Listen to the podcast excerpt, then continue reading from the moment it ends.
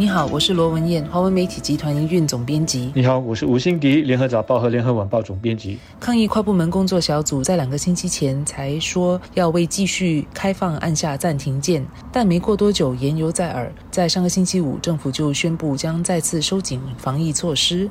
这次的措施有一个新名称，就叫做是稳定疫情阶段。收紧的目的是在于要减缓官病在社区传播的速度。再次收紧的消息让许多人感到意外。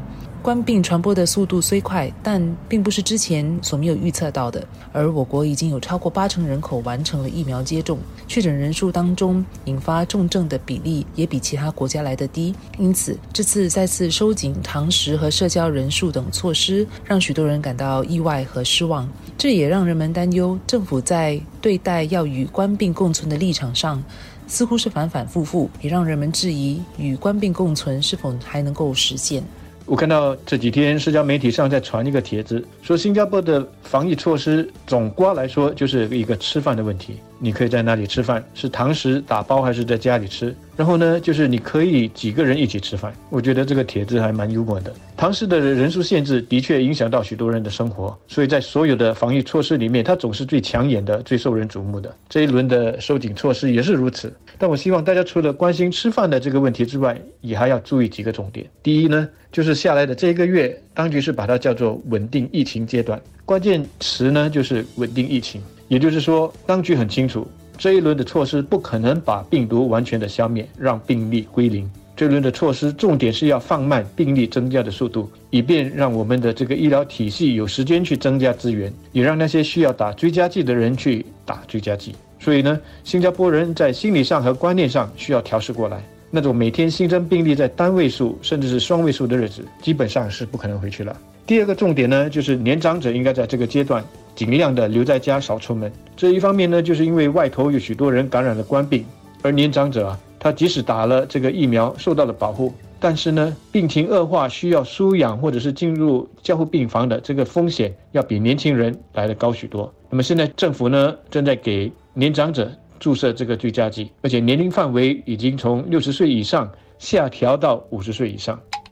这次的收紧进入稳定疫情阶段，一方面是要避免医疗系统不胜负荷，另一方面也让当局有时间更快地提升居家康复计划和社区护理设施的支援能力。当局虽然预测到了确诊人数会倍增的周期和时间点，医院病床等都准备好了，也推行了居家康复计划，但可能没有预料到在运作上的挑战和问题。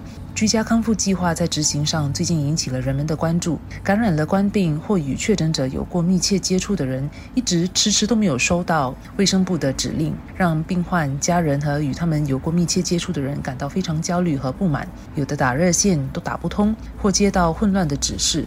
出现这样的情况，相信是当局。在工作人员的资源和能力不足和吃紧所引起的，他们没有办法应付每天上千起新增的确诊病例的负荷，放缓确诊病例的增速，将让当局有时间增加人手。卫生部的计划包括增加远程医疗服务提供者的人数，扩大热线服务，也会出动新加坡武装部队的人员来支援卫生部的工作。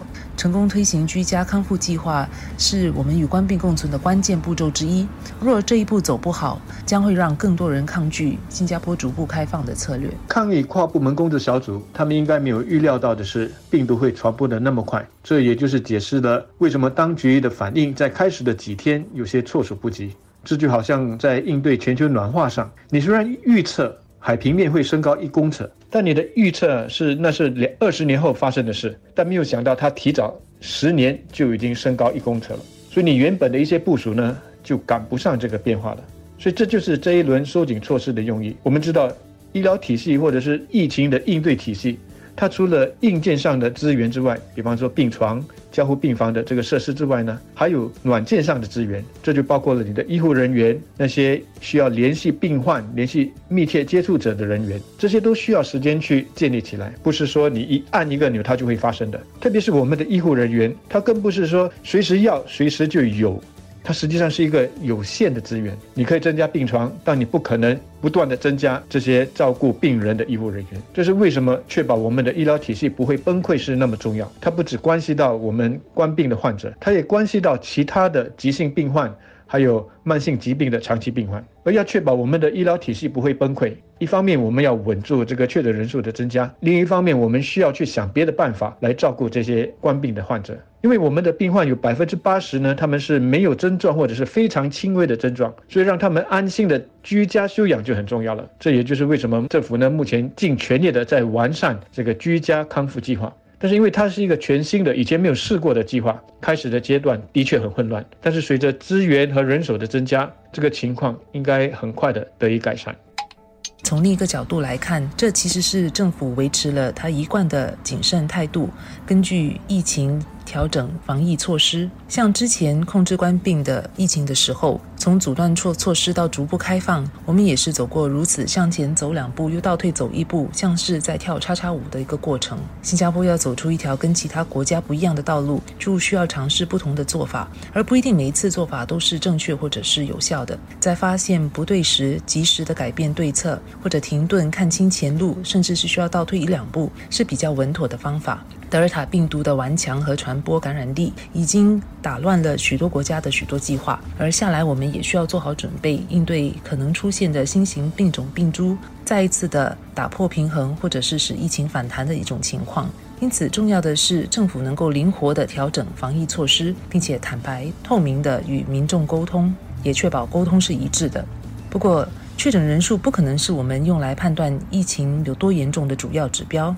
当我们做好准备，让冠病成为地方性流行病的时候，就必须要能够接受感染人数会是每天上千人。如果大多数的病患只是出现轻微的症状，很快就康复的话，我们其实没有需要太担心的。应当关心的是如何预防严重疾病，避免它威胁到我们的医疗系统的运作。大家应该还记得我几个星期前说过的，新加坡现在有两个阵营，一个是比较保守的，希望政府多加管制，不要放松。以便把病例呢控制在低水平。另一个阵营呢是希望政府保持开放的步伐。过去两个星期，因为政府还在观望这个病例的走势，保守阵营的声音很大，呼吁政府快点出手。但是上个星期五，当政府真的出手了，另一个阵营的人就立刻发出声音了。所以要满足每一个人，让每一个人都满意，不只是不容易，简直就是不可能。政府需要做的就是多沟通、多解释他为什么需要这样子做。我很理解。不管哪一个阵营的人都希望措施呢，它不要变来变去。如果已经说好要这样这样这样，那就不要再改来改去了。这是人的一种天性。但是问题是，病毒它不是人，它不会按照我们的计划来走。所以如果病毒在变，我们就只好也跟着变。